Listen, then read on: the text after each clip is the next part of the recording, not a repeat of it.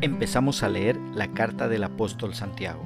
En el capítulo 1 de su carta, en los versículos del 1 al 4, en la traducción Reina Valera de 1960, la palabra del Señor dice, Santiago, siervo de Dios y del Señor Jesucristo, a las doce tribus que están en la dispersión, salud.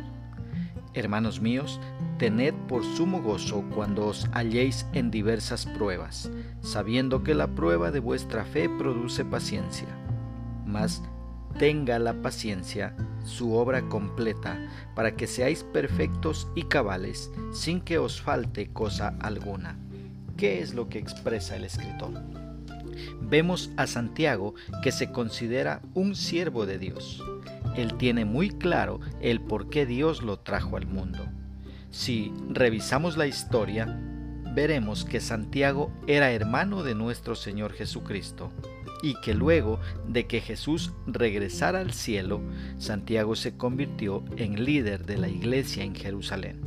Ahora, Santiago está muy preocupado por los hermanos que están en la dispersión y están sufriendo persecución por la causa de Cristo.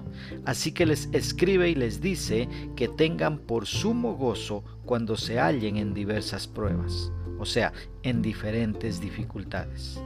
En el versículo 3, Santiago considera las pruebas como algo inevitables, pero al mismo tiempo las pruebas debemos mirarlas como ocasiones para el gozo y no para una resignación desalentadora. Dice él que podemos tener sumo gozo en medio de las pruebas, debido a que éstas son utilizadas para producir paciencia. En el versículo 4 aprendemos que la fe no es producida en las pruebas, es probada a través de las pruebas. Las pruebas revelan qué tipo de fe tenemos, no debido a que Dios no sepa qué tipo de fe tenemos, sino para hacer nuestra fe evidente a nosotros mismos y a aquellos a nuestro alrededor. Las pruebas no producen fe, pero cuando las pruebas se reciben con fe, éstas producen paciencia.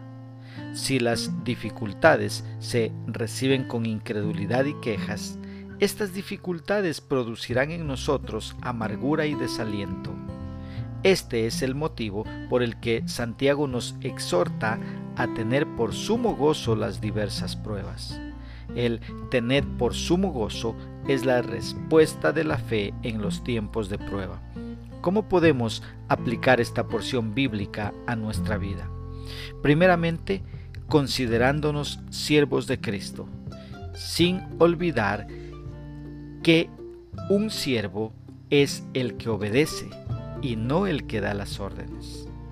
Una segunda aplicación, sacándole provecho a cada dificultad que enfrentemos. En lugar de permitir que la amargura nos controle, permitamos que nuestra paciencia sea pulida y nuestra fe sea evidente. Una tercera aplicación, entendiendo que las pruebas producen paciencia. Esto es la clave para los que somos impacientes. Pidámosle a Dios que nos dé fuerzas para soportar con gozo las dificultades. Que Dios nos dé sabiduría para poner por obra su palabra.